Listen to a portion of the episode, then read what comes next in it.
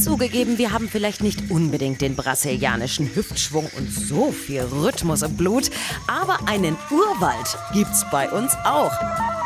Immerhin haben wir das größte zusammenhängende Laubwaldgebiet Deutschlands, den Nationalpark Hainich. Und zu drei Vierteln ist der Hainich sogar richtiger Urwald. Da legt der Mensch nämlich nicht mehr Hand an. Der Wald kümmert sich dort völlig um sich selbst. Und sicherer ist er auch im Gegensatz zum Regenwald. Bei uns müssen Sie sich nicht mit der Machete durch die Wildnis schlagen. Im Hainich können Sie ganz entspannt den Urwald von oben betrachten. Vom Baumkronenpfad aus in gut 20 Metern Höhe. Ein Blick auf den Hainicher Urwald, unser Brasilien in Thüringen.